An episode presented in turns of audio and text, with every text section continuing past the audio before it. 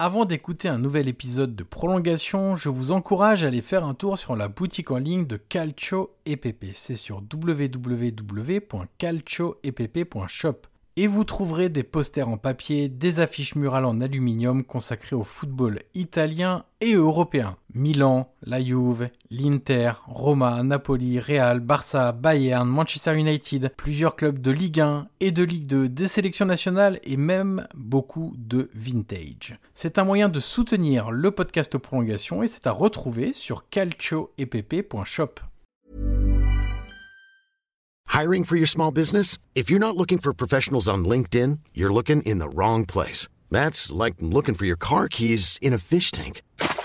LinkedIn helps you hire professionals you can't find anywhere else, even those who aren't actively searching for a new job but might be open to the perfect role. In a given month, over 70% of LinkedIn users don't even visit other leading job sites. So start looking in the right place. With LinkedIn, you can hire professionals like a professional. Post your free job on linkedin.com slash people today.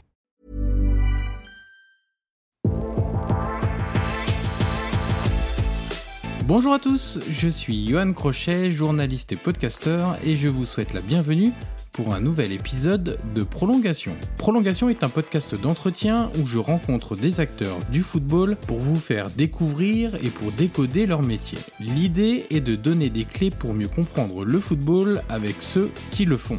Vous aurez accès à des entretiens avec des entraîneurs, des joueurs, des préparateurs, des recruteurs, des formateurs et même des spécialistes de la nutrition et du sommeil. Une seule règle, on prend le temps, on écoute les invités et on réfléchit tous ensemble. D'ailleurs, si vous avez apprécié l'épisode à venir ou que vous avez apprécié les précédents, je vous encourage à mettre les 5 étoiles et laisser un commentaire sur Apple Podcast pour faire découvrir Prolongation au plus grand nombre.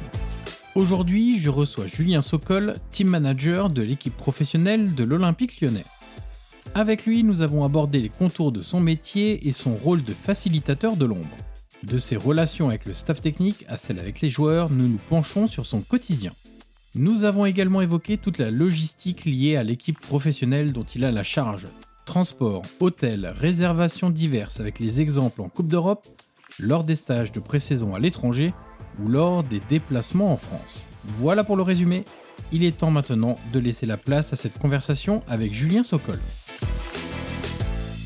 Bonjour Julien Sokol et bienvenue dans le podcast Prolongation. Oui, bonjour à vous, bonjour à tout le monde. Alors, dans ce podcast, on commence toujours par la même question, Julien. Est-ce que vous pouvez nous raconter un match qui vous a marqué par son scénario, par son résultat, par même une émotion que vous avez pu ressentir comme euh, acteur, spectateur, téléspectateur, euh, étant enfant, adolescent, adulte, peu importe, le principal à retenir de ça, c'est que c'est votre Madeleine de Proust, votre meilleur souvenir footballistique. Moi, j'ai pas eu la chance d'être professionnel, donc j'ai pas de grands souvenirs à raconter et ça reste que des souvenirs de, de joueurs amateurs que je garderai pour moi parce que c'est des, des, petites choses, mais je pense que comme toute personne qui travaille dans, dans, le monde du football, que ce soit amateur, semi-professionnel, professionnel ou professionnel, on a, on a tous des souvenirs de matchs qu'on a vus, que ce soit au stade ou à la télé, et qui nous ont marqué, qui nous ont donné envie aussi de travailler euh, dans cette branche euh, professionnelle. Moi, j'ai deux gros souvenirs, un euh, à la télé et un dans un stade de foot. Le premier, c'est en 82, euh, un petit peu, je pense, comme euh, toutes les personnes de, la génération qui sont nées dans les années 70. Le match euh, France-Allemagne à Séville en 82. Voilà, j'avais 8 ans à l'époque. je me souviens d'un match, j'étais en vacances, comme beaucoup d'entre nous. Et voilà, on était une centaine de personnes dans un camping dans le sud-ouest de la France à regarder ce match-là. Et voilà, pour moi, c'était un petit peu ce qui résume le football, à savoir des joies immenses et puis des déceptions aussi quasi immédiates, puisque voilà, le scénario du, match fait que les Français pouvaient accéder à la finale de la Coupe du Monde. malheureusement, ça s'est pas fait avec des changements au score, des choses qui se sont produites aussi dans le match, des incidents, des erreurs de, joueurs, des erreurs aussi d'arbitrage. C'est vraiment le match que j'ai encore en mémoire, qui m'a choqué, positivement et négativement. J'ai comme gros souvenir également, j'ai ce match à Munich, qui est la, la, finale de la Coupe des clubs champions ou de la Ligue des champions. Je me souviens plus si, comment ça se dit. à l'époque, je pense que c'était la Ligue des champions encore. En 97, j'ai eu la chance de pouvoir euh, voir cette finale entre la Juventus de Turin et le Borussia Dortmund. Il y avait quand même Zidane, il y avait Deschamps qui jouaient avec la Juve. Pour moi, c'était quelque chose d'extraordinaire. La Juventus était ultra favorite. Malheureusement, ils jouaient à Munich et voilà, il y avait, énormément de spectateurs allemands. Euh, je connaissais pas encore euh, forcément euh, énormément les supporters de Dortmund, mais ce jour-là, ils ont fait quand même quelque chose de de fantastique avec des joueurs aussi euh, qui ont réussi à, gagner euh, cette finale. Je me souviens aussi de, l'entrée, euh, je me souviens plus du joueur allemand qui rentre et qui marque un but quasiment du milieu de terrain. C'était Lars Ricken ouais, sur le Super Bowl. Ouais. Voilà, c'est ça. Donc ça, ça m'avait vraiment donné des émotions exceptionnelles. J'étais étudiant à l'UFR de Lyon.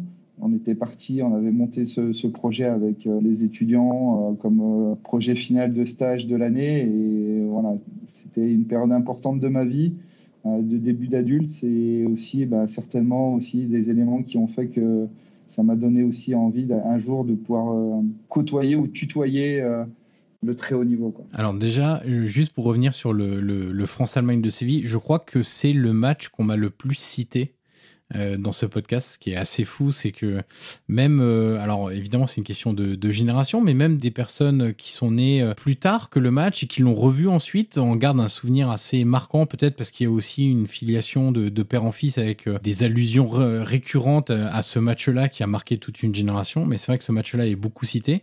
Et puis le, le Dortmund Juve, j'en ai aussi des souvenirs. Moi, je devais avoir 11 ans à l'époque. C'est vrai que la Juve était incroyablement forte avec euh, à chaque poste quasiment des parmi les, les, meilleurs joueurs. Il y avait euh, Boxich, il y avait Viri, il y avait euh, Paulo Montero, Ferrara, etc.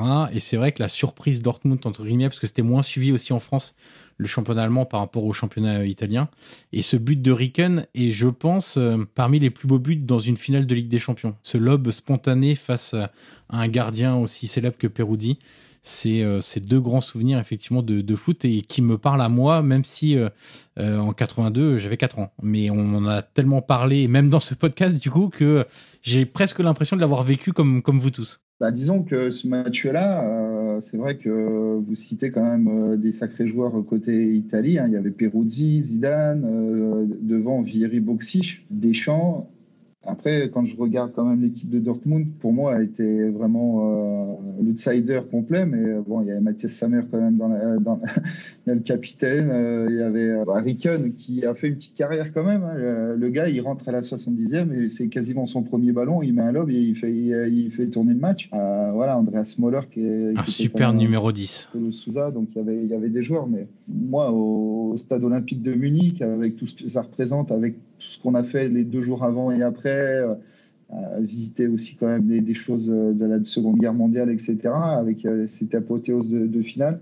Voilà, je pense que c'est un tout qui fait que pour moi, c'était un déclencheur. J'aurais pu parler de la finale de 98 euh, puisque j'ai eu la chance d'être d'être à la finale. J'aurais pu parler aussi d'autres matchs, mais pour moi, voilà, c'est deux déclencheurs, c'est France-Allemagne 82 et, et, ce match-là, parce que c'est deux matchs qui m'ont marqué dans ma prime jeunesse, parce que ça m'a donné envie de jouer au football à 8 ans. Et le deuxième, parce que ça m'a donné envie euh, certainement de pouvoir continuer dans cette voie-là et de pouvoir euh, vivre euh, ma passion en, faisant un, métier de fou. Alors Julien, on va commencer par parler de votre parcours. Vous avez été successivement entraîneur de seniors, éducateur sur des équipes de jeunes, conseiller technique du district du Rhône, recruteur à l'Olympique Lyonnais pour le centre de formation, coordinateur sportif et vous êtes désormais team manager de l'équipe professionnelle de l'OL. Et quand j'ai vu ça, je me suis dit clairement, j'ai affaire à un touche-à-tout. Comment s'est construit ce parcours Et est-ce que vous avez saisi des opportunités comme ça un petit peu au vol, comme elles arrivaient? Ou est-ce qu'il faut voir un cheminement logique dans votre parcours? Déjà, vous êtes bien enseigné. Bravo pour votre travail en amont. Je vais vous répondre de la manière la plus simple possible. C'est que j'ai commencé à, passer mon premier diplôme, qui était le jeune animateur technique, en 90. En fait, je jouais dans un club qui s'appelle la Schettini. C'est un club euh, qui est à côté de Dijon, dans l'est euh, dijonnais, qui était un club euh, bien sous tout rapport. Mon père était président à l'époque et j'avais un ou deux copains. On était, on aimait, on adorait le foot et on a eu la chance aussi d'avoir un responsable technique du club qui venait d'arriver, qui était prof de PS, Michel Prugnot, qui est peut-être la personne qui m'a, bon, après ma famille bien sûr, mais qui m'a, qui m'a donné envie aussi de transmettre. Donc j'ai commencé à passer ce premier diplôme pour m'occuper des tout petits dans mon club. Parce que je pense qu'à un moment, quand on est dans un club amateur, on s'y sent bien, on a aussi envie de redonner un petit peu. Et puis, euh, ça s'est construit comme ça. C'est-à-dire qu'à aucun moment, j'ai planifié euh, tout ce que j'allais faire dans ma première partie de vie. Ce n'a été que des opportunités, à savoir que bah, du jour au lendemain, j'ai décidé de passer mon premier petit diplôme d'éducateur, en tout cas d'animateur. Et puis, j'ai rencontré des, des personnes qui m'ont fait confiance, qui m'ont dit que j'avais quelques qualités je me suis occupé de gamins et puis euh, bah, petit à petit, euh, on s'occupe des débutants, des poussins, des pupilles, euh, des moins de 13, des moins de 15. je suis parti faire ma vie étudiante à Lyon et quasiment tout de suite, j'ai envoyé des CV pour, pour m'occuper de gamins dans un club et j'ai été accueilli au FC Lyon, qui est un club historique français, puisqu'il doit être dans les 5-6 euh, plus anciens clubs de France. Voilà, et là, ça m'a, j'ai continué à m'occuper de gamins. J'ai eu la chance de pouvoir travailler avec euh, différentes catégories, puisque euh, pendant les dix premières années en tant qu'éducateur, j'ai entraîné toutes les catégories, que ce soit des tout petits jusqu'aux adultes. J'ai eu la chance de travailler aussi avec des sourds muets, avec des jeunes en difficulté sur le projet que la ville de Lyon avait mis en place à l'époque, l'année avant la Coupe du Monde. Voilà, il n'y a que des, des féminines que j'ai pas coaché euh, en club. C'était des expériences à chaque fois différentes et intéressantes et enrichissantes. Donc ça, c'est mon premier parcours sur mes, on va dire, mes dix premières années euh, d'éducateur. Et puis après, il y a eu une opportunité euh, d'être embauché au FC Lyon. J'étais le, premier salarié du club, euh, puisque à l'époque, euh, dans les années 97-98, il y avait ce qu'on appelait les emplois jeunes, qui a énormément aidé les structures amateurs, que ce soit les, bah, les, différents clubs, pas que football hein, d'ailleurs. Et voilà, j'ai fait partie aussi de ce dispositif qui m'a permis d'être embauché, de travailler à temps plein dans un club, d'essayer de structurer un petit peu, bien sûr au niveau sportif, mais également aussi au niveau administratif, un, club qui à l'époque euh, était composé de 350-400 licenciés. Il en fait à peu près 1200 cette année. J'ai été rattrapé parce que je pense que je suis un des derniers à avoir fait le service militaire. J'ai dû quitter mon, emploi et puis euh, en revenant après mon service militaire, euh, j'ai eu la chance de pouvoir entraîner des seniors à la Saint-Priest puisque le coach euh, Farid Ben City venait de partir pour aller entraîner l'équipe féminine de l'Olympique lyonnais. On était en octobre-novembre et il cherchait quelqu'un. Donc, euh, je suis arrivé en vol pour m'occuper euh, des seniors. donc, je faisais les entraînements avec mon équipe 3 en district. Mais surtout, j'ai eu la chance de pouvoir côtoyer Bernard David, directeur du centre de formation de la GOCR et qui était coach à la Saint-Priest à cette époque-là. Voilà, donc ça m'a donné envie de, continuer. Puis euh, une opportunité s'est aussi présentée euh, au district du Rhône de football, euh, qui recrutait deux personnes à temps plein pour travailler sur la formation, l'accompagnement des éducateurs et des clubs dans les différents secteurs. Voilà, donc c'était Jean-Claude Gentini qui à l'époque était conseiller technique, qui, qui s'occupe de l'Olympique de Marseille au niveau de de la formation, qui a été euh, pendant euh, très longtemps à la direction technique nationale. Euh, il était entraîneur de sélection. Voilà, donc j'ai appris aussi avec lui. J'ai passé dix ans au district du Rhône. Ça m'a permis aussi de, passer mon, deuxième degré d'entraîneur, ce qu'on appelait avant le, DEF, ce qui correspond au DES maintenant. 10 ans au district du Rhône de, formation, d'accompagnement des clubs, de structuration. Euh, la chance aussi d'être dans un super département et de côtoyer aussi en sélection des, super joueurs, hein, génération 86 à, 97. Donc euh, voilà, quand euh, vous avez à 13-14 ans des, gamins comme Benzema, Loïc Rémy, vous commencez. Ouais c'est quand même c'est quand même top. C'est plaisant. Voilà, c'est plaisant. Et puis euh, voilà, après il y a des cycles. On m'a toujours dit que dans la vie professionnelle, il y avait des cycles. Voilà, moi je, je sais que mon cycle c'est 10 ans. J'avais envie de voir autre autre chose. Je commençais, il y avait beaucoup de, de réformes dans la formation. Euh, on avait été euh, un peu précurseur dans la Ligue Rhône-Alpes euh, sur ce domaine-là. J'avais envie de, faire autre chose. Et puis, euh, j'étais ami avec Gérard Bonneau, qui était le, le, responsable du recrutement des jeunes au centre de formation de l'Olympique lyonnais. Et puis, c'est arrivé comme ça On se voit, on se croise. Lui, il est en bas. Moi, je suis à la fenêtre du bureau. Je lui dis Tiens, je m'en vais, je vais postuler ailleurs. il me dit Non, non, tu viens à l'OL. Deux jours après, j'ai eu un rendez-vous et voilà, il m'a pris euh, à la cellule recrutement de, l'Olympique Lyonnais pour, pour travailler euh, en tant que responsable sur, euh, sur la région Rhône-Alpes, puisque bah, on se côtoyait, il savait que j'avais quand même un réseau important sur la région. Et lui aussi avait envie de, de passer sur des projets différents, sur le recrutement au niveau de l'Olympique Lyonnais. Et, il m'a fait confiance, il m'a permis euh, surtout d'arriver à l'Olympique Lyonnais. Donc là, j'ai fait euh, sept ans euh, sur le recrutement et puis après, j'ai basculé sur d'autres missions, comme vous l'avez dit, auprès de Jean-François Vullier, que je connaissais depuis la faculté,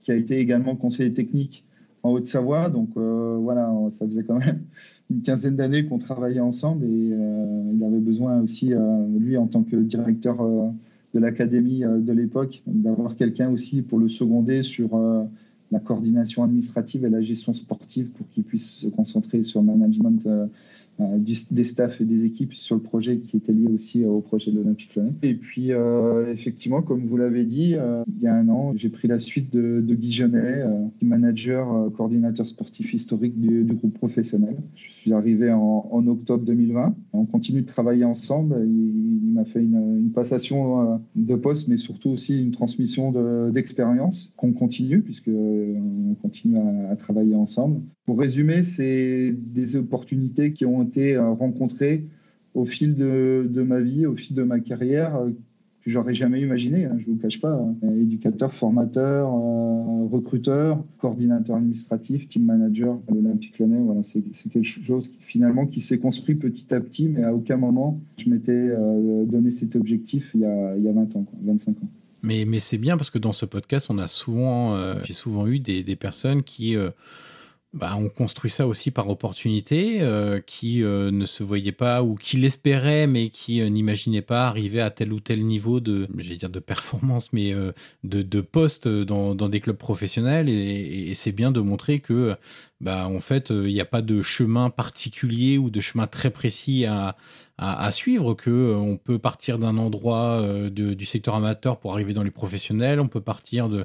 Il y a des exemples de recruteurs qui travaillaient avec des agents qui sont maintenant recruteurs dans des clubs professionnels. On a des analystes vidéo qui sont devenus euh, responsables de cellules de recrutement. Enfin, on a on a plein de chemins différents qui nous ouvrent ensuite les voies si on est un petit peu curieux, si on est compétent surtout, qui nous ouvrent pas mal de portes au final. Donc votre profil aussi montre montre ça à ceux qui nous écoutent euh, que bah, aujourd'hui vous êtes peut-être à ce niveau-là en train de faire telle chose, mais peut-être que dans 20 ans ou 25 ans, vous serez à un autre niveau, dans un poste que vous imaginiez même pas et dans lequel vous prendrez pas mal de plaisir en fait. Bah, en fait, euh, à titre personnel, hein, à titre personnel, je pars du principe que quand on, choisit ou on, décide de prendre une mission qui nous a été proposée, c'est pour euh, déjà faire au minima ce qui existe déjà et essayer aussi d'apporter quelques améliorations, quelques éléments qui vont aussi euh, faire progresser la structure et essayer aussi de prendre du plaisir. Et quand on a un petit peu moins de plaisir et qu'il y a un petit peu plus de moins que de plus, bah, il faut changer hein, parce qu'on n'a qu'une vie et puis qu'on a la chance aussi de, travailler dans un, domaine fantastique. Mais euh, voilà, moi, c'était, c'est, surtout ça aussi qui me, qui me guide. C'est des opportunités parce que vous avez la chance de vous voir confier par des personnes que vous estimez euh, des missions ou des postes, bah, vous, vous prenez parce que vous il faut aussi se dire qu'on n'a peut-être pas aussi une deuxième chance de pouvoir avoir euh, ce poste-là. Donc il faut vite se poser, vite euh, appréhender un petit peu les différentes missions qu'on vous propose, hein, vite euh, aussi faire le lien avec sa famille pour savoir si on est tous OK pour partir sur, sur ce projet-là. Parce que là, on parle de moi, mais derrière, j'ai aussi mon épouse et mes, mes deux enfants. C'est très chronophage. Il faut aussi à un moment bien expliquer aux, aux membres de sa famille comment ça va se passer ou comment ça peut se passer, de manière à ce qu'on soit tous OK et que dans six mois, on ne soit pas obligé de se poser pour dire, bon, il y a quelque chose qui ne va pas. Donc c'est du plaisir, c'est aussi euh, voilà, une organisation familiale à avoir. Et ce que je dis, parce que voilà, il y a aussi des, jeunes étudiants qui, qui, nous contactent pour voir un petit peu quel est notre parcours, quelles sont les études. Mais ce que je leur dis, c'est, je dis, je suis désolé, mais moi mes études, elles sont tout le temps, quoi. C'est ma vie, c'est mon quotidien, parce que voilà, j'étais un joueur très moyen, j'ai été un étudiant très moyen. Par contre, euh, voilà, quand j'ai eu des opportunités professionnelles sur euh, des missions, ben, je, les ai faites. Et qu'à un moment ou un autre, si on bosse bien ou pas trop mal, on, a la possibilité aussi d'évoluer. Et c'est ça aussi qui est très encourageant, c'est qu'il n'y a pas que le CV de départ. Je pense que l'Olympique lyonnais est quand même un club aussi qui fait beaucoup confiance aux personnes euh, qui sont là depuis longtemps et qui aiment le club et qui donnent aussi beaucoup, puisque voilà, on parlait au niveau du recrutement, au niveau euh, des analyses vidéo, au niveau euh, du médical, des kinés, des intendants, c'est des, gens qui sont là depuis très longtemps, qui sont issus de la ville de Lyon ou de la périphérie, ou qui ont été éducateurs, ou qui ont été aussi des joueurs au centre de formation. Et il y a aussi cette volonté d'apporter à ces personnes-là bah, une évolution dans le club. Et, ça, c'est bien. Et je pars du principe qu'aujourd'hui, euh, on ne peut pas mettre les gens dans des cases et en disant, bah, voilà, je vais faire ça comme étude pour devenir ça. Je pense qu'il y a la connexion, il y a le réseau, il y a l'expérience, il y a être capable de toucher à tout, vous l'avez dit m'avez dit vous êtes un touche à tout, bah c'est oui et non quoi. On a un peu le couteau suisse quoi. Mais je pars du principe que soit on est très très bon dans son domaine et là on est un champion, ou soit on essaye d'être euh, plutôt euh, pas trop mal dans beaucoup de domaines et là on a plusieurs cartes euh, avec soi et ça peut être intéressant aussi et mon métier aujourd'hui fait que en 10 minutes, je suis capable de, passer de, dossiers totalement différents. Alors justement, en introduction de, votre métier de team manager, est-ce qu'on peut tenter une définition simple, ce sera peut-être pas si simple, de, votre rôle qui explique que selon les dires de nombreux acteurs dans un club, c'est un poste très important. Je me suis documenté pour cet épisode comme à chaque fois, je suis tombé par exemple sur une expression utilisée par la section paloise, donc le club de rugby de, Pau, qui présente son team manager comme le facilitateur de l'ombre. Est-ce que ça vous va comme définition? Oui, c'est une, définition en fait qui, résume les choses, c'est-à-dire qu'on est là pour lubrifier l'appareil, le système. Le système, c'est le club, la structure, et dans l'ombre parce que bah, souvent on ne nous voit pas on fait les choses euh, sur différents domaines. On m'a souvent dit que si on te voyait trop, c'est que ça allait pas. Donc euh, voilà, ça peut résumer les choses. Moi, je pars du principe que notre poste, c'est, on est à la frontière en fait euh, d'un poste de manager et d'un chef de service parce qu'en en fait, on est manager de soi-même et on est chef de service de soi-même. Notre objectif, c'est de participer au développement de la structure, c'est de maintenir les règles de fonctionnement qui sont déterminées par la direction, par le staff technique. Et puis, euh, c'est de créer du processus. Au quotidien, en fait, on va être amené à faire des choses qui vont faire évoluer ou qui vont faire vivre la structure. Par contre, je pars du principe qu'on soit dans un club comme l'Olympique Lyonnais ou comme un club de national, parce que je croise de plus en plus de team managers maintenant dans les clubs de national. Je pars du principe qu'on a tous le même métier après, la structure va faire que quand on est 600 salariés, ça peut être plus facile ou plus difficile que quand on est dans une structure avec 20 salariés. Après, nous, on est un peu le relais entre la direction, le staff, les joueurs. Donc euh, voilà, on est un peu un appareil euh, du système A3 hein, au centre de, tout ça ou à la périphérie de tout ça. Ça va dépendre euh, où on se place. Moi, je pars du principe qu'un team manager, c'est un petit peu tout ça. Nous, on fera jamais gagner l'équipe. Par contre, euh, de temps en temps, on peut la faire perdre parce que euh, a eu une erreur sur une feuille de match, parce que le déplacement s'est pas bien passé, ou parce que voilà, il y a des choses qui ont fait que ça peut créer aussi euh, des perturbations dans la performance de l'équipe. Mais nous, en tout cas, on fera jamais gagner une équipe, au contraire d'un joueur d'une équipe euh, ou d'un coach qui euh, fera les modifications qui permettront de gagner. On, va y revenir, mais peut-être quand même que vous avez quelque part une influence sur euh, le résultat final. On y reviendra dans, quelques minutes, mais vous êtes, vous l'avez dit, au contact de la direction sportive, des joueurs et, du staff technique notamment. si on parle de votre relation avec le, le staff technique, quel est votre périmètre d'intérêt intervention avec eux auprès d'eux, la mise en place, je pense à la mise en place de, de l'agenda en, jour de match, euh, à domicile comme à l'extérieur, peut-être des besoins particuliers du staff. Euh, quels sont vos, échanges et vos relations avec euh, avec le staff technique? Après, on détaillera aussi avec la direction, avec les joueurs.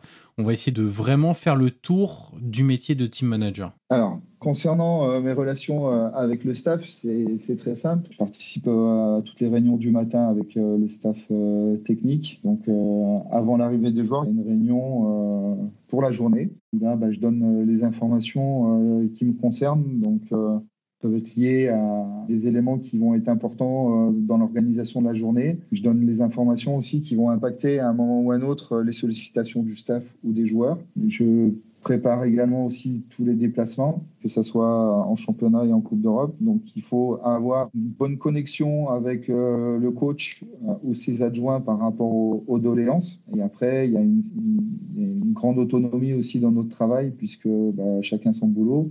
Et puis, euh, quand on a la chance aussi d'avoir des coachs qui font confiance aux gens et qui se concentrent sur la priorité de leur travail, euh, c'est quelque chose euh, de très très important pour moi. Et après, euh, il faut que je sois aussi à l'écoute de tout, de tout le staff qui, qui, a aussi des besoins, qui a des demandes, qui a des interrogations. Essayer de faciliter aussi pour que eux ils puissent être focus 100% sur leur, leur priorité. Voilà, donc c'est pas être au service, mais euh, voilà, je, suis là aussi pour faciliter euh, des choses qui pourraient euh, mettre des petits grains de sable aussi dans le, dans le fonctionnement, pour essayer d'anticiper des choses et des besoins qui font que bah, voilà, le staff technique ne peut et ne doit se, se, concentrer que sur la mission de faire progresser l'équipe, d'avoir une très bonne gestion aussi des joueurs de l'équipe pour être performant sur le terrain et, pas avoir à, s'occuper d'éléments parasites entre guillemets qui, qui pourraient aussi faire perdre du temps, euh,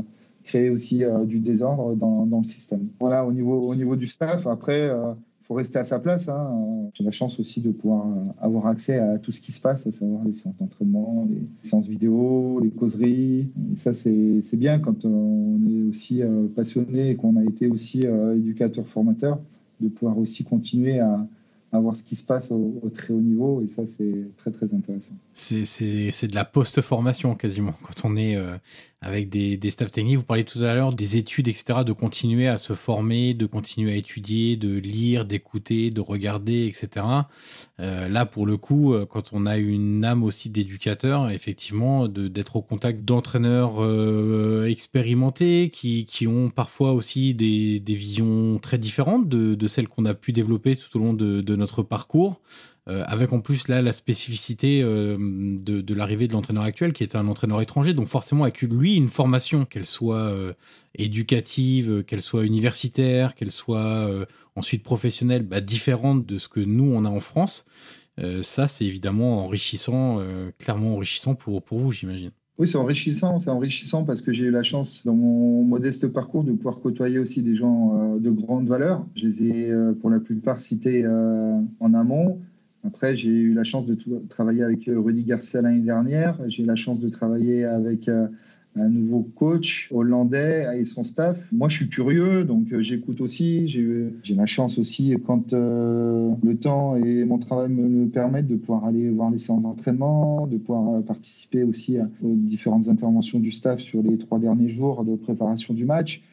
Donc voilà, j'apprends aussi individuellement sur des points de détail du très haut niveau. J'ai aussi la chance d'avoir un, un directeur sportif qui était un grand champion, Junino, avec qui aussi c'est assez facile de parler football. Donc euh, c'est vrai que bah, moi je suis aussi encore euh, en formation continue.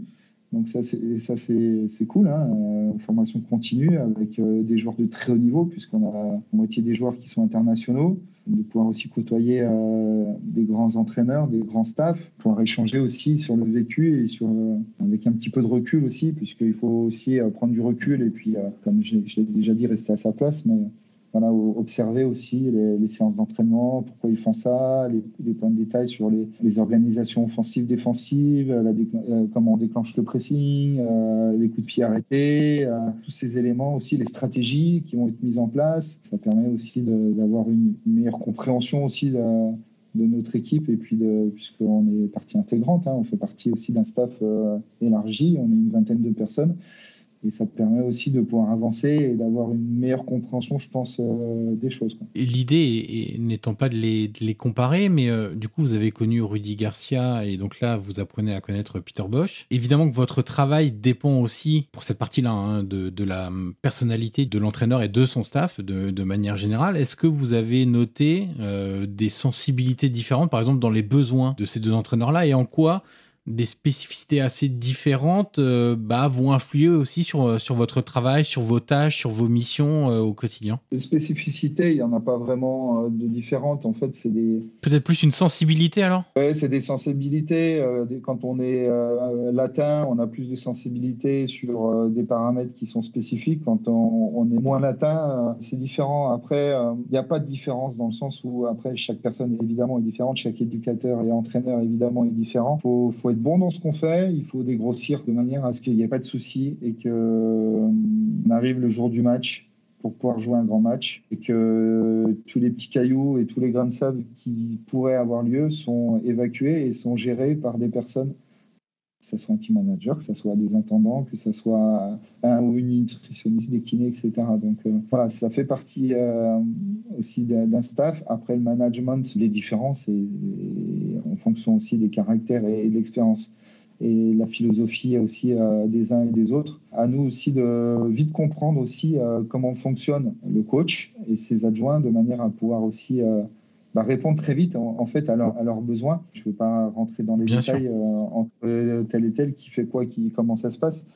Mais voilà, on apprend avec tout le monde et je pense que notre rôle, nous, c'est de, de continuer à être performant dans notre domaine tout en ayant une très bonne connaissance des attentes euh, du staff. Et ça, c'est important de pouvoir aussi euh, très rapidement savoir ce qu'ils aiment, ce qu'ils n'aiment pas, et après bah, d'aller au, au plus précis dans, notre mission. Un autre aspect important de, votre mission, justement, bah, trouve racine auprès des joueurs cette fois-ci.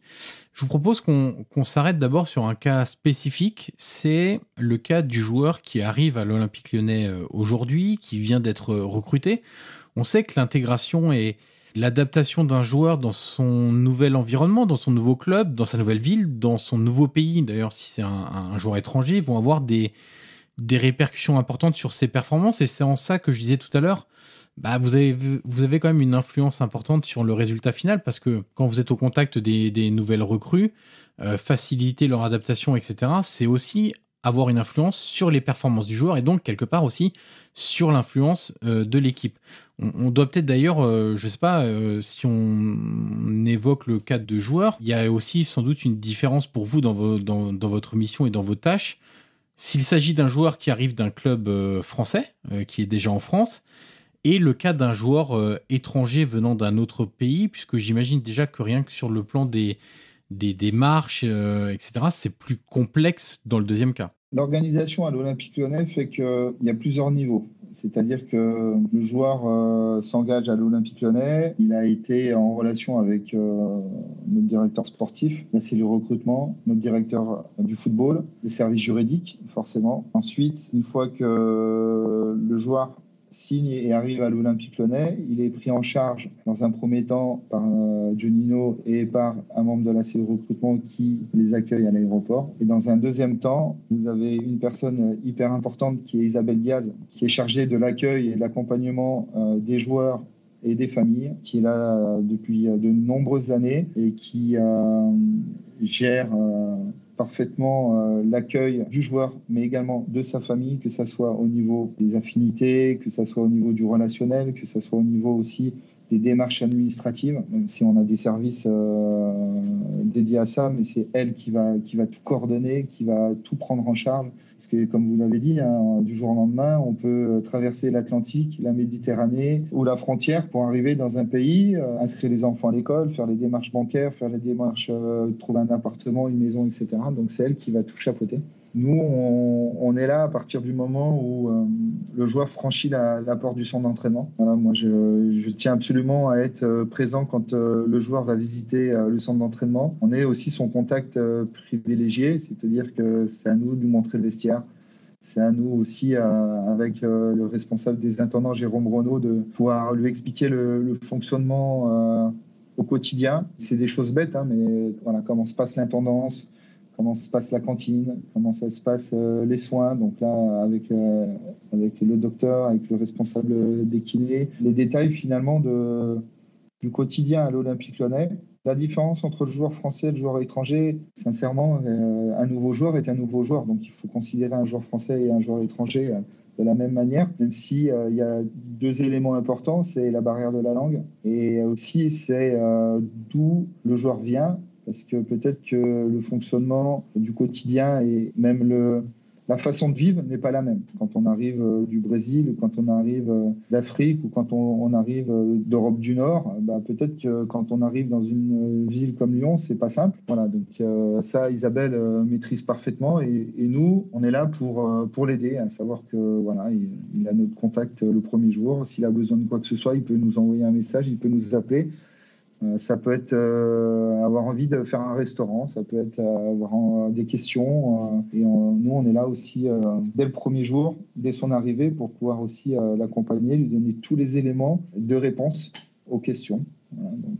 et ça peut durer 15 jours, comme ça peut, ça peut durer des mois ou des années. Il y a des joueurs qui arrivent à être très vite autonomes et d'autres qui ont besoin justement de, garder ce contact euh, avec deux, trois personnes du club, parce que pour eux, c'est important aussi d'avoir des, relais euh, de fonctionnement euh, en lien avec l'aspect sportif, mais également aussi avec l'aspect personnel. Alors, avant, avant de faire cette émission, j'ai aussi lu des témoignages dans d'autres pays de, de team managers. Il y en a certains qui se définissent presque comme des nounous des joueurs, c'est-à-dire qu'ils les aident énormément sur beaucoup de choses à la fois dans la vie au club, mais aussi dans, dans la vie quotidienne. Et du coup, je me, je me posais une question euh, toute simple. C'est tout à l'heure le, le titre c'était euh, un facilitateur de l'ombre. Donc faciliter quelque part, euh, si on prend juste l'exemple du joueur, faciliter la vie d'un joueur pour qu'il se concentre sur le terrain et et qu'il n'y ait pas d'éléments perturbateurs autour et qu'il soit vraiment focus sur, euh, sa mission première qui est celle de, faire performer l'équipe. Mais comment faire en sorte euh, de ne pas arriver à un point où il y a un risque de déresponsabiliser ces mêmes joueurs qui, finalement, une fois leur carrière terminée, bah, vont devoir se confronter à une certaine réalité bien différente pour la plupart. Alors je parle pas des des stars stars évidemment qui même après leur carrière sont à un autre niveau mais ils vont arriver à un moment de, de, leur carrière le poste carrière où ils, ils, vont devoir faire et non plus ils vont demander qu'on leur fasse euh, certaines choses.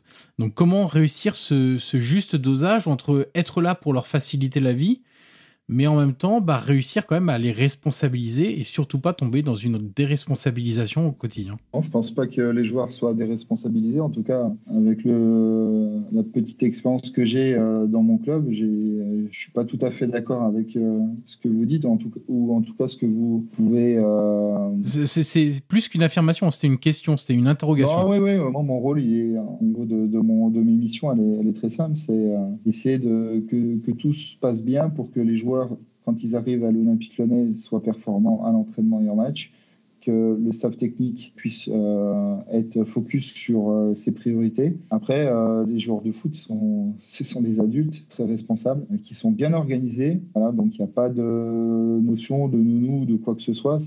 Ça reste dans le domaine quand même professionnel, à savoir qu'on est là pour pouvoir permettre d'accélérer certaines choses dans le processus et pour faciliter effectivement la, vie d'un joueur professionnel. on n'est pas là non plus pour, euh, pour l'assister au quotidien. Euh, nous, on a des, joueurs euh, à l'Olympique lyonnais, en tout cas, qui sont très autonomes, qui savent gérer leur vie aussi et qui n'ont pas de demande particulière qui nous permettrait aussi de basculer dans un côté d'assistanat. En tout cas, j'ai pas le sentiment et j'ai pas l'impression de, faire ça. Donc, voilà, moi, j'ai quand même la chance d'avoir affaire à des champions. Comme je vous le disais, il y a plus de la moitié qui sont internationaux. Le reste, c'est quand même des, jeunes ou des joueurs qui ont de l'expérience. Voilà, j'ai pas ce sentiment-là. Je pense que eux ne se permettraient pas aussi de franchir aussi euh, cette frontière-là et inversement. Ouais, d'abuser en fait. Voilà. Non, non, il y a pas. Quand il y a des jours de, euh, de repos, il y a ces repos aussi. Euh, dans les, dans les communications euh, qu'on peut avoir, parce que voilà, eux, c'est important aussi qu'ils n'aient pas de, de message de leur team manager pour leur envoyer des informations. Par contre, euh, ils savent que s'il y a un problème, euh, on est là. Ils savent que s'il y a des besoins particuliers, on est là, mais ça reste quand même dans un domaine qui est lié à, notre travail. Pour moi, il n'y a, pas de sujet et le fonctionnement, le process, les règles euh, mis en place aussi par la structure, mais également aussi par le staff et l'expérience des joueurs et aussi, on va dire, le, charisme des joueurs qui sont recrutés à l'Olympique Lyonnais font qu'à un moment ou à un autre, on est tous autonomes, euh, chacun de notre côté, et qu'après, dans le domaine de la performance, oui, on doit aussi pouvoir les accompagner dans certains euh, domaines, mais pour qu'ils soient performants sur le terrain et pas pour qu'ils puissent vivre, parce que vivre, ils savent faire et j'ai pas de sujet là-dessus. Euh, est-ce que euh, deux petites questions encore sur sur le côté joueur. Quels sont du coup les, les, besoins ou les domaines sur lesquels un team manager intervient auprès des joueurs? Quels sont les si on reste évidemment hein, sur le côté sportif, quels sont euh, vos, votre d'action auprès des joueurs? Quelles peuvent être leurs euh, euh, demandes, l'aide qu'ils peuvent solliciter ou non au quotidien, ou même de manière beaucoup plus ponctuelle hein, d'ailleurs? Après, moi, c'est en lien aussi avec, avec ce que j'ai à faire avec eux, à savoir que moi, j'ai une, j'ai une partie qui est liée à, à, la direction, à savoir que je suis une des clés d'entrée de l'équipe professionnelle sur tout ce qui est euh, en lien avec les directions. Hein. Ça peut être des ressources humaines, du juridique, euh, du marketing, du sponsoring, euh, des services généraux sur la gestion de la flotte automobile, les relations, les obligations avec les sponsors. Donc tout ça, c'est une organisation en amont que je fais avec un ou deux référents du club. Et ensuite, moi, je le propose au coach et ou au directeur sportif. Et ensuite, on met en place avec les joueurs. Euh, donc ça, c'est le volet en lien avec la direction. Il y a le volet aussi en lien avec euh, le quotidien et l'équipe euh, pour la performance et pour les matchs de championnat, de Coupe d'Europe. donc c'est tout ce qu'on doit préparer pour, pour que ça se passe bien. Après, avec les joueurs, j'ai dans la fonction qui est occupée pour un team manager, mais ça peut varier aussi. On en, on en parle malheureusement pas assez avec les homologues parce que on s'appelle de temps en temps, mais on se voit jour de match, ça dure cinq minutes pour faire la feuille de match et souvent cinq minutes après le match. Euh, je pense qu'à un moment, il y aurait peut-être quelque chose à faire aussi euh, au niveau des instances pour créer euh, peut-être, pas une formation, mais un groupe de travail sur notre métier. Mais ça peut, voilà, moi, je peux être aussi amené à commander, gérer, centraliser les besoins des places de match pour, pour un joueur, pour les matchs et à domicile, mais aussi à l'extérieur ça peut être aussi euh, dans l'aide apportée sur euh, des, problématiques qui pourraient être euh, liées à, la famille. Mais voilà, nous, notre rôle, c'est donner les informations qui émanent de la direction ou du staff technique hors sportif, hors performance terrain, et aussi être à l'écoute des besoins des joueurs par rapport à des problématiques d'agenda, logistique. On est dans une euh, période FIFA. Euh, concrètement, c'est euh, s'assurer aussi que on ait bien toutes les informations des sélections nationales dans les temps impartis par les règlements de la FIFA. C'est savoir aussi à quel moment ils vont rentrer, comment ils vont rentrer, de manière à ce que derrière, bon, on puisse aussi préparer nos matchs dans les meilleures conditions. Voilà, c'est un exemple parmi tant d'autres, mais on a la moitié des joueurs qui sont à l'entraînement et l'autre moitié qui sont dans leur sélection nationale. Donc il faut aussi euh, garder le lien avec tout ça, avec tout ça, garder le lien aussi avec euh, tous les joueurs et prendre des nouvelles, ne serait-ce que, que ça, quoi. Euh, un petit, message à un joueur qui est à 800, 1000, 10 000 km, savoir comment ça se passe et peut-être de temps en temps aussi avoir un petit peu plus de temps aussi pour des joueurs blessés, pour des joueurs qui pourraient avoir des difficultés, pour leur montrer qu'on est là et que s'ils ont besoin de nous, on, peut aussi aller les aider, euh, les accompagner. Ou...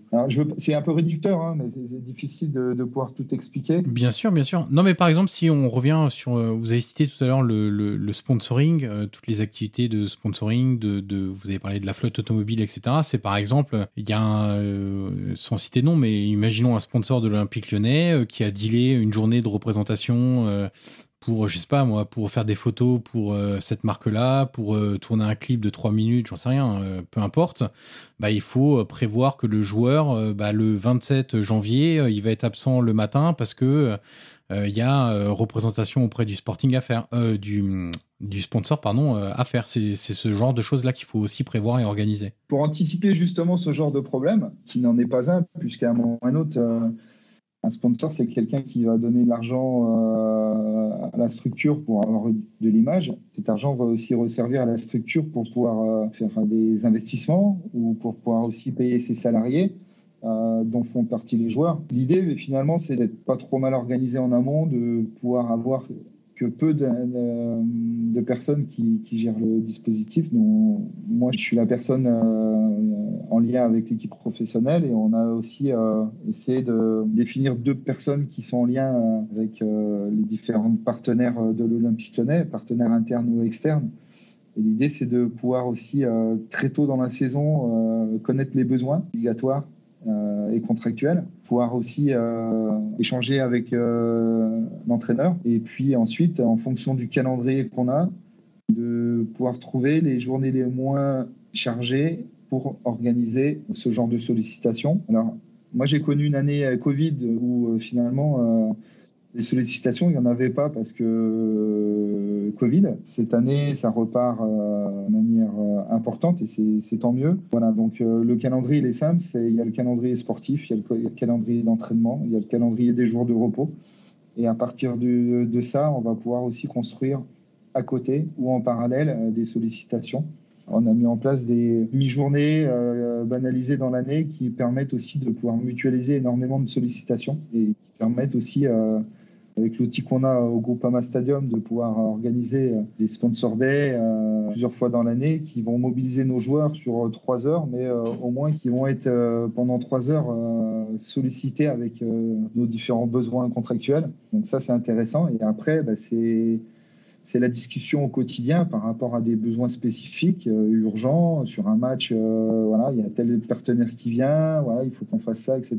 Et essayer de trouver aussi euh, des éléments qui, vont nous permettre de pouvoir respecter les engagements du club, mais également aussi de pouvoir respecter la performance de l'équipe, mais aussi du joueur. Donc voilà, c'est beaucoup de discussions. Il faut bien s'entendre aussi avec les gens. Faut être, je pense qu'il faut également donner tous les éléments en amont avant la saison pour que ça soit clair, de manière à ce que bah, ça se passe bien. Et après, bah, après c'est des échanges aussi euh, avec les joueurs, mais c'est quand on peut organiser ça assez longtemps à l'avance, ça permet aussi euh, de ne pas prendre les, les joueurs euh, au dépourvu, parce que voilà, ce sont des joueurs de foot, mais ce sont aussi pour la plupart des, des chefs de famille, euh, ils ont aussi euh, des activités à côté, donc il faut aussi respecter ça. Pour respecter ça, il faut aussi pouvoir échanger avec eux, les prévenir en amont, pour pouvoir leur expliquer pourquoi, comment, combien de temps, comment ça va se passer, et, voilà, essayer de banaliser, mais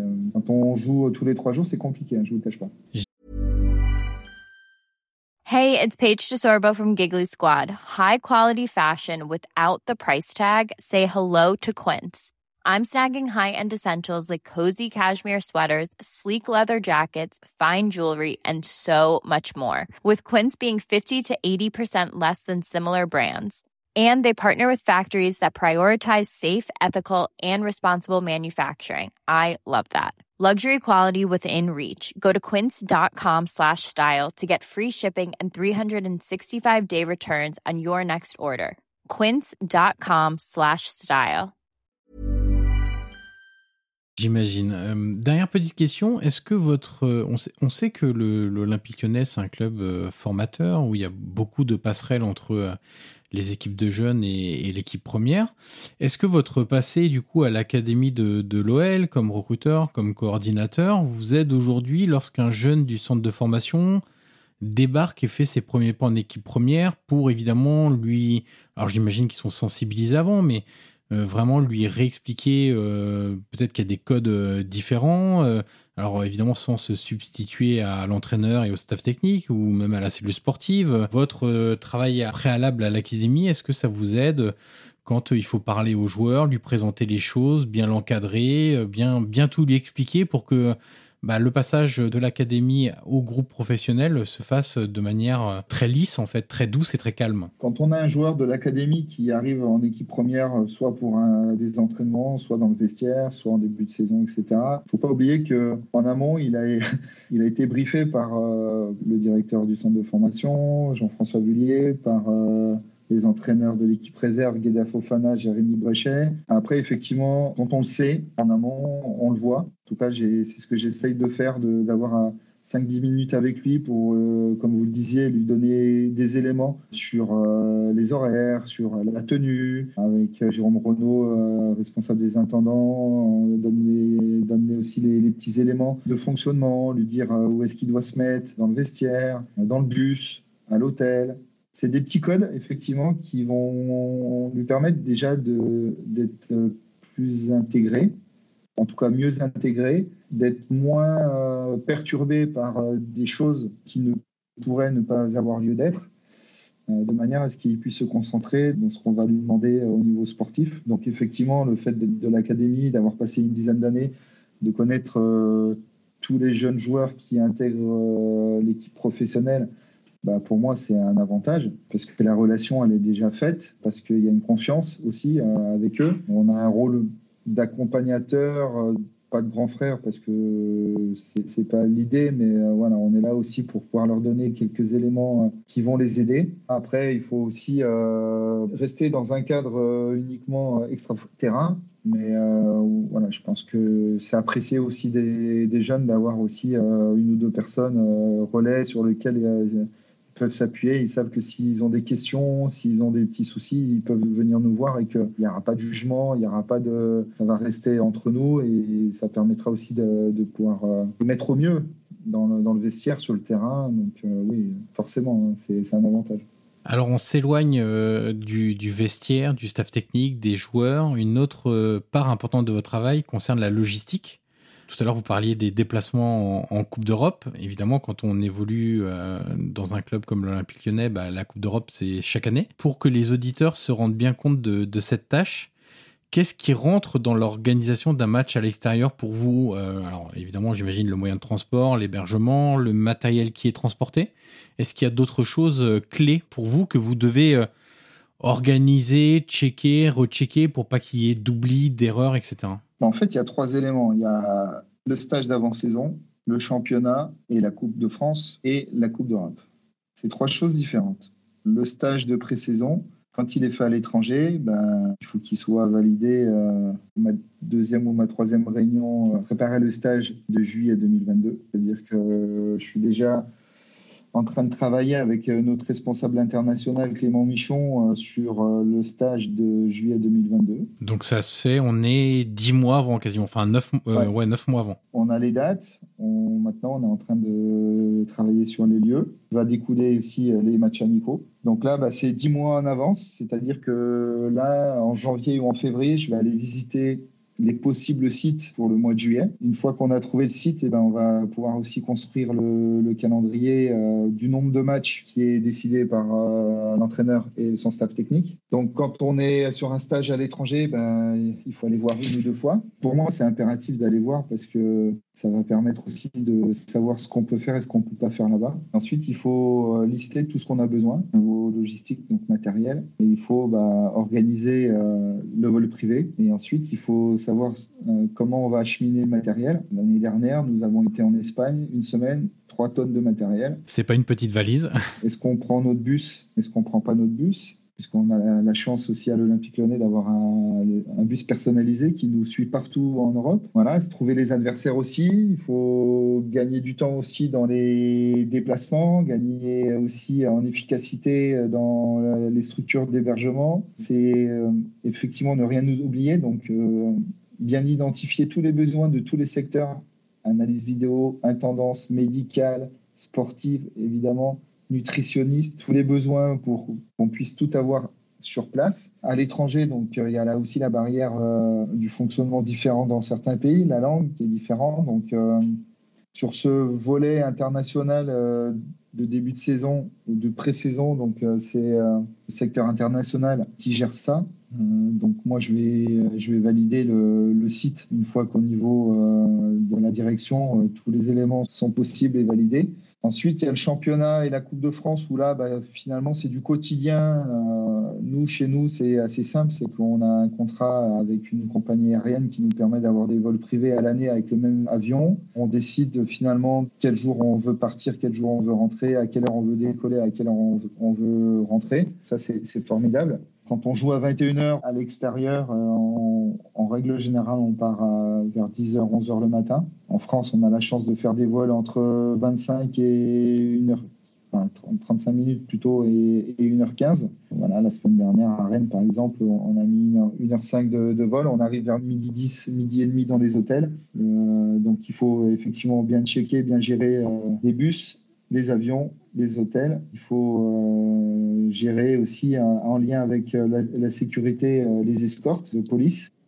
Euh, est-ce qu'il y a une escorte de police à l'aéroport? Est-ce qu'on a l'arrivée au tarmac? Est-ce qu'on a des, euh, des passages comme euh, monsieur et madame tout le monde? Ou est-ce qu'on a des avantages parce qu'on peut arriver directement sur le tarmac et, rentrer dans le bus? Voilà, il faut aussi prévoir le retour. Donc moi, les jours de match, souvent à la mi-temps ou après la mi-temps, j'appelle l'aéroport, j'appelle le pilote pour savoir si on peut décoller, s'il n'y a pas de problème, parce que si on ne peut pas décoller, il faut appeler à 23 heures l'hôtel pour reprendre des chambres d'hôtel pour 50. Voilà, s'assurer qu'il y a bien un bus à l'arrivée qui vient nous chercher à l'aéroport pour rentrer au centre d'entraînement. Voilà, ça c'est le championnat de la Coupe de France. Et pour les déplacements en Coupe d'Europe, j'ai une, une expérience cette année, c'est que quand le tirage il est fin, fin août et que vous jouez euh, le 14 septembre euh, au Royaume-Uni avec euh, la sortie de l'Union européenne et euh, les visas, bah, sincèrement, c'est très très euh, complexe. Donc euh, voilà, on a l'Europa League cette année, on a trois matchs à l'extérieur, on, le sait le, 30 août. Donc quand c'est comme ça, on a une agence de voyage, à, à, Voyage, hein, avec trois personnes notamment qui sont là depuis de nombreuses années et qui ont l'habitude, donc qui dépoussièrent le, le travail, qui vont nous faire des propositions d'hôtel. Ensuite, euh, je pars euh, deux ou trois jours. En règle générale, c'est deux jours avec euh, soit le directeur, soit son adjoint pour aller visiter quatre ou cinq hôtels en deux jours, aller visiter l'aéroport, aller visiter le stade, faire un compte rendu sur tous les lieux qu'on va rencontrer et ensuite choisir l'hôtel qui va nous convenir. Ça peut être, je me permets de vous couper, Julien l'observation et le rapport que vous faites, ça peut être aussi la distance hôtel-stade, euh, etc. Pour, ah, euh, tout. Le rapport, il fait une vingtaine de pages. Tous les éléments de l'hôtel sont photographiés, étudiés, expliqués. Les aéroports, même chose. On rencontre le directeur de l'aéroport ou de la sécurité pour savoir ce qu'on peut faire, ce qu'on n'a pas le droit de faire, comment on peut faire passer, etc. etc. Euh, au stade, c'est la même chose. On visite le stade, on visite tous les accès pour pouvoir faire un compte rendu à nos intendants, à notre chef de sécurité, aux responsables, d'accompagnement des supporters. Même chose pour les VIP. Le calcul des trajets, il est fait une à deux fois quand on y est. Donc là, mon dernier voyage à Copenhague, parce qu'on va aller jouer à Bromby, on, est parti lundi à 6 h du matin, on rentre le mardi à 23 h. On a visité cinq hôtels, dont deux fois un hôtel, puisqu'on avait envie de revoir des choses. On a été euh, visiter euh, stade. On a rencontré le responsable euh, du stade, stadium manager, qui nous a fait tout visiter. On a pris des photos. À l'aéroport, on a rencontré le directeur de l'aéroport pour euh, essayer de, trouver des solutions d'accès un petit peu plus rapides et sécurisées pour, pour nos joueurs. Et on rentre et après, soit on fait un rapport à l'entraîneur ou soit on, on prend des décisions parce qu'on sait aussi euh, les habitudes, on sait ce qu'ils veulent et ce qu'ils veulent pas. Et ça en, 5-6 jours avec des impacts financiers qui sont quand même euh, très importants. Et à côté de ça, il faut aussi s'assurer qu'on ait un avion privé euh, suffisamment grand pour la récupération des joueurs parce que quand on a 2 heures et demie de vol, euh, il faut aussi s'assurer qu'il y ait un Catherine à l'intérieur, donc des repas et aussi qu'on puisse avoir un, avion qui décolle à l'heure où on veut et qui rentre à l'heure où on veut. Savoir si on reste deux ou trois jours là-bas donc, euh, en règle générale, j'essaye euh, d'aller euh, un mois et demi à deux mois avant le match visiter et valider. Après, quand on joue tous les trois jours, ben, il faut trouver des jours pour y aller, puisque là, on est sur une trêve internationale, mais on a pas mal de travail. Mais voilà, on essaye Souvent, par exemple, euh, le lendemain d'un match, on joue le, samedi ou le dimanche soir, ben on, a, part le lundi jusqu'au mardi, parce qu'on sait qu'il y a soit le lundi, soit le mardi qui est off avec les joueurs et que ça nous permet aussi de, pouvoir euh, partir le moins loin euh, du, match, en fait. Donc, voilà, quand on joue le, vendredi, je peux partir lundi, mardi. Ce qui me permet aussi d'avoir trois jours pour préparer le match. Mais euh, voilà, c'est le quotidien et c'est très bien parce que si on voyage, ça veut dire qu'on est qualifié. Donc là, par exemple, pour le huitième de finale de l'Europa League en mars, euh, nous, on sait qu'on va jouer le, 10 mars à l'extérieur. Le tirage au sort des, va être fait le 25 euh, février puisque le 16e de finale d'Europa League aura lieu le 24. Tirage au sort le 25. Et moi, je sais que le lundi 28 et le mardi 1er mars, je suis à l'étranger pour aller visiter et choisir un hôtel neuf jours après. Voilà, là, le, désavantage, c'est toujours après le tirage au sort, parce que là, vous pouvez pas visiter un mois et demi avant. Là, pour le coup, vous avez généralement 15 jours, 3 semaines pour tout organiser. Là, les problématiques euh, pour la Coupe d'Europe, c'est le premier match après le tirage au sort du mois d'août, quand on joue à, l'extérieur. Nous, on a joué aux Rangers euh, à Glasgow, donc 16 euh, jours après. Donc, bah, j'y suis allé, je crois, le 2 et le 3 D'accord. puisque c'était la période internationale, il y avait Ukraine-France, on y était le 2 et 3 septembre. Après, on a du temps, donc soit on fait trois voyages de deux jours, soit on fait un voyage de six jours et on fait tout. J'en ai discuté avec mes collègues qui font l'Europa League ou la Ligue des Champions cette année. Euh, voilà, quand on peut faire cinq jours, c'est bien. Par contre, euh, des fois, on se mélange un peu tout, donc c'est bien aussi euh, de faire deux jours. Et effectivement, quand on, il y a deux pays côte à côte, on essaie de mutualiser aussi le déplacement. Euh, donc ce premier match, il est très compliqué. Et puis après, euh, en fonction de si quand on se qualifie, qu'il y a le tirage le vendredi et qu'on joue 15 jours après, bah là, il faut être réactif, à savoir que moi, je sais déjà que si on a le bonheur d'être en quart de finale, je sais que le lundi 21 et le 22 mars, euh, je serai avec mon collègue dans le voyage en déplacement pour aller choisir un hôtel, voir le stade et voir toutes les modalités d'accès qui me permettent après de, proposer un, programme sur trois jours au staff technique euh, qui valide ou qui modifie sur euh, tous les horaires et toute l'organisation. Euh, par exemple, pour Bromby, là, lundi, on a, on a validé euh, les trois jours de déplacement avec les horaires qui sont fixés parce qu'on a, on a, tous les éléments. Alors, juste pour donner une idée de temporalité, parce que je ne sais pas encore quand le, le, podcast sortira, mais du coup, on enregistre, on est le 10 novembre, donc lundi, on était le 8. Et le match à Brondby, je suis en train de vérifier sur le calendrier, est le 25. 25 ouais, d'accord. Donc ça fait euh, ça fait de 15 jours avant quoi. Voilà. Bon après là, je suis tranquille. Hein. Le match, il est quoi Tout est nous, c'est calé depuis. Euh, ça fait trois semaines qu'on a tout calé, l'avion, l'hôtel. Euh. Là, c'est juste l'ultime validation en fait. À ce match-là, il est tranquille. D'accord. C'est pas le déplacement le plus difficile dans le sens où euh, on a essayé de prévoir tout ce qui, tout ce qui était prévisible, voire même imprévisible. Ah, justement, c'est une question. Comment on gère euh, l'imprévu? Par définition, on peut pas le gérer, mais comment on y fait face? Bah, Déjà, on anticipe. On anticipe tout ce qui pourrait se passer et c'est pour ça que je vous parlais de la transmission d'expérience que j'ai avec, euh, avec Guy Genet, qui travaille à, à, à mi-temps encore comme team manager, c'est que il me fait part aussi de toutes ces émotions positives, mais également aussi de, des différentes tracasseries qu'il a eues pendant 25 ans. Donc euh, voilà, ça va de l'avion qui ne peut pas décoller à un problème de tablette, à un bus qui ne marche pas, à ce genre de choses. Donc il faut, faut anticiper euh, quand on réserve les, les hôtels, qu'ils puissent euh, savoir que on peut revenir à minuit parce qu'on ne peut pas décoller, parce qu'il faut trouver, avoir toujours dans son téléphone des taxis, des bus, des, des personnes qui peuvent vous faciliter, euh, vous ouvrir aussi des portes. Plutôt que d'attendre une heure et demie euh, dans un aéroport, ben, c'est de trouver aussi un système pour pouvoir euh, passer en 30 minutes. Et si vous n'avez pas de bus ou si vous pouvez pas décoller, ben, comment on fait pour prendre un train? Comment on fait pour prendre des, des véhicules? On est dans un club extrêmement euh, organisé avec euh, aussi des personnes à l'OL Voyage euh, qui sont capables d'être joignables 24 heures sur 24 et qui, pour tous les déplacements, sont, sont sur le qui-vive. Ça, c'est aussi quelque chose d'important à Rennes le week-end dernier. quand il y a des, petits retards de, transport ou des, petits inconvénients, ben on, sait qu'il y a toujours derrière quelqu'un pour nous épauler. Donc.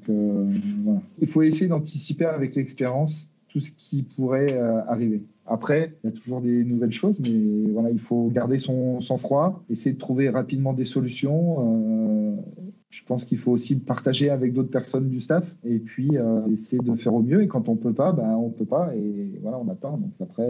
Oui, de toute façon, si, si vous ne pouvez pas, hein. voilà, ils savent que vous avez tout tenté à peu près et donc. Euh, Si c'est pas possible, c'est pas possible. Quoi. Malheureusement, on n'a pas la main sur tout. hein. Voilà, exactement.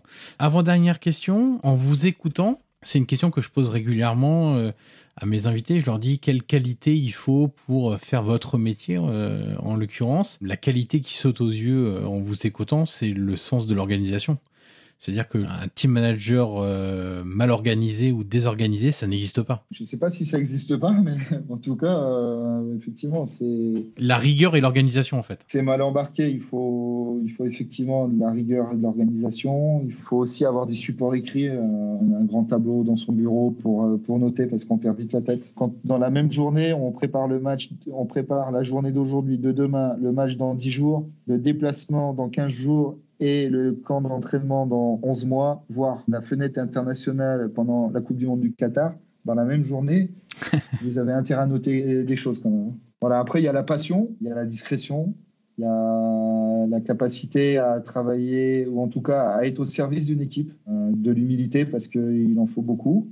Et voilà, il faut aussi euh, de l'engagement. Pour moi, on parle très peu de ce mot, mais c'est l'engagement au quotidien. euh, C'est du quasi du 24-24 de temps en temps. Voilà, il faut beaucoup d'engagement, beaucoup de détermination, de la motivation, savoir aussi pourquoi on le fait. Voilà, pas attendre beaucoup, mais voilà, quand on a la chance aussi de travailler euh, dans ce domaine-là avec des, des bonnes personnes, avec aussi un staff euh, de qualité, c'est du plaisir. hein. Et justement, je vais retenir aussi un mot. euh, il faut être en capacité d'assumer une grosse charge de travail. Et, en fait, cette idée de podcast m'est venue par Nicolas Jover, qui est aujourd'hui adjoint de, de Michael Arteta à Arsenal, après avoir été euh, spécialiste des coups de pied arrêtés à Manchester City, qui m'avait recommandé d'inviter un team manager. Et à l'époque, il avait eu ces mots. Il avait parlé d'une énorme charge de travail pour le team manager. Cette charge de travail qui incombait à, à, à cette fonction. Et effectivement, euh, tout au long de, cet entretien, on a vu que entre la relation avec la direction sportive, avec le staff technique, avec les joueurs, euh, toute la logistique, toute l'organisation qu'il faut, l'anticipation aussi qu'il faut avoir. Alors évidemment qu'il y a, il y a plein de, belles choses qui arrivent suite à ça, mais il faut aussi être en capacité de supporter une très grosse charge de travail. Oui, parce qu'on a abordé euh, peut-être 60% ou 70% de, notre travail. On n'a pas été non plus, par faute de temps, certainement aussi de, de spécificité qu'on n'a pas forcément envie de, de dévoiler, mais euh, voilà, il y a, on a un périmètre d'action qui est, qui est énorme. Effectivement, il y a une charge de travail qui est importante. Alors, on n'est pas tout seul à gérer ça. euh, Bien sûr. Mais euh, voilà, c'est pour ça qu'il faut toujours avoir son carnet. Il faut. J'essaye d'être le plus réactif possible. Des fois, quand on est trop réactif, donc on, on fait des bêtises parce qu'on va trop vite. Et mais voilà, je sais que moi, je sais que les joueurs aiment bien aussi euh, quand on est réactif derrière parce qu'au moins ils ont tout de suite les infos. Et puis aussi avec euh, le staff technique, il faut être réactif. Mais c'est vrai que la charge de travail, elle est très importante. Euh, comme je vous le disais, on n'a pas assez de temps avec les homologues pour pouvoir se poser, mais quand on discute avec tout le monde, on est vraiment moi, je dis, euh, j'image toujours en disant que le 29 juin, je suis dans un, je rentre dans une machine à laver et j'en ressors le, le 30 mai, quoi. Après essorage, du coup, ou avant essorage? Bah, on essaye de pas être trop essoré parce que euh, après, au niveau de la santé euh, physique et mentale, ça, on en prend un coup. Il faut aussi, je pense que dans l'année, il faut aussi euh, arriver à couper un ou deux jours. C'est facile à dire, mais c'est compliqué, très très compliqué. Ça voudrait dire qu'on coupe le téléphone et les qualités d'un team manager, c'est d'être disponible et, joignable. Et voilà, la charge de travail, en fait, c'est il y a du travail, je pense, comme dans tous les métiers. On est sur tellement de domaines qui, effectivement, on est, hyper sollicité et il faut aussi euh, être réactif et puis euh, si on est organisé, qu'on arrive à anticiper un minimum de choses, on gagne quand même déjà pas mal de temps. Avant de passer à la dernière question, est-ce qu'il y a un domaine que je n'ai pas évoqué, euh, que vous voudriez évoquer, parce que vous, vous disiez qu'on était euh, à peu près sur 70% de, du travail au quotidien ou à l'année. Est-ce qu'il y a un domaine qui vous paraît euh, essentiel et que les auditeurs doivent connaître lié à votre, à votre fonction? Essentiel, euh, non, on a, on a abordé les, éléments les, plus importants, à savoir euh, le lien avec la direction, avec le staff et avec les joueurs, comment finalement, qu'est-ce qui est un peu notre métier. Euh, moi, à titre personnel, euh, j'ai beaucoup de mal à, parler de mon métier avec mes amis, avec ma famille, parce que y a des choses que j'ai pas envie de partager qui sont du domaine privé, et c'est aussi euh, j'ai l'impression aussi de, de, me dévoiler ou de, de, raconter en disant je fais ça, je fais ça, je fais ça, mais et euh, voilà, peut-être un manque d'humilité qui pourrait être ressenti. Donc euh, on a la chance de pouvoir faire énormément de choses avec eux. Voilà les, les domaines c'est juste un petit conseil que je pourrais donner parce que j'espère que ça va donner aussi envie à des gens de, se lancer dans ce métier. C'est moi, j'ai 47 ans, j'ai des cours d'anglais toutes les semaines. S'il y a deux, choses à avoir, je pense, qualité humaine, c'est avoir une bonne maîtrise d'une deuxième langue et avoir une bonne connaissance du football parce que quand on connaît ces éléments-là, ça permet d'anticiper pas mal de trucs. Ça permet aussi euh, de pouvoir se faire comprendre. Et dans un métier tel que le nôtre, aujourd'hui, si on n'est pas capable de se faire comprendre, c'est très très compliqué. On arrive au bout de l'entretien, Julien, et la dernière question est toujours la même pour tous mes invités. Qui aimeriez-vous entendre dans ce podcast dans les prochaines semaines? Est-ce que vous avez un nom en particulier à me soumettre? Ou plus simplement, comme l'avait fait Nicolas Jauvert avec le métier de, team manager, euh, un métier à me soumettre lié au football que vous aimeriez que les auditeurs puissent découvrir, redécouvrir si on en a déjà un petit peu parlé ou approfondir? J'ai pas écouté tous vos podcasts, vous m'excuserez. Il n'y a pas de souci. Écouté quand même que trois ou quatre parce que euh, quand vous m'avez sollicité, j'avais besoin aussi de, savoir un petit peu le, contenu, mais surtout aussi euh, le ton de, l'émission. Après, je pense que j'ai pas inventé l'eau chaude. Euh, de Noex me paraît être quand même une personne qui a beaucoup de choses à dire et qui mériterait de pouvoir aussi transmettre encore plus tout ce qu'il a déjà transmis au foot. Donc ça, j'aimerais beaucoup. Je pense que un kiné, des thérapeutes, mériterait aussi d'avoir sa place parce que ce sont des personnes qui travaillent au quotidien avec les sportifs de très haut niveau, qui ne sont pas que des masseurs, qui sont des personnes qui vont permettre la performance, qui vont permettre à un sportif de haut niveau de revenir très vite sur le terrain. C'est aussi des gens qui, en termes de psychologie, sont aussi des bienfaiteurs ou des facilitateurs euh, d'harmonie pour le joueur. Voilà, donc je pense que j'espère avoir répondu une personne et un métier. Ah bah, c'est euh, parfait, euh, franchement, euh, c'est absolument parfait. Et effectivement, c'est vrai que je, je n'ai pas fait encore de, de kiné et, et effectivement, ça sera bien l'occasion aussi de, de montrer que l'association qui est souvent faite, le kiné est un masseur, comme vous l'avez précisé, est très loin de la vérité de cette fonction-là au, au quotidien. Ça, ça fait partie de de ces missions, mais c'est loin d'être la seule. Donc effectivement, et Reynald Denoex, euh, dont j'ai eu la chance de, recevoir, bah, c'est marrant, euh, comme quoi euh, des fois il y a des associations un peu marrantes parce que il m'avait euh, envoyé un message après, il avait écouté l'épisode avec Pierre Sage de l'Olympique lyonnais, éducateur ah à l'OL, pour me dire qu'il avait très apprécié l'épisode. Et c'est vrai qu'on s'était dit qu'il faudrait qu'on fasse un, un, épisode ensemble. Donc euh, votre relance arrive euh, au, au, bon moment pour que je recontacte Reynald Noex pour faire un épisode, parce qu'effectivement c'est, on va le dire très simplement, parmi les personnes qui ont le plus marqué le football français et le, jeu surtout. Et ça c'est très très important parce que le football est un sport, est un jeu, avant même d'être un divertissement. Donc euh, votre proposition arrive au, moment parfait. J'espère que c'est une relance euh, dans la verticalité dans le jeu en mouvement pour Ronald Max. C'est une passe décisive même. Je, c'est une passe décisive en profondeur. C'est c'est l'acte qu'il fallait pour que je relance Reynald Denoex, on va dire ça comme ça. Merci beaucoup Julien Sokol pour votre disponibilité pour tout ce temps et je vous souhaite évidemment une bonne fin de saison. Merci Julien. Merci à vous.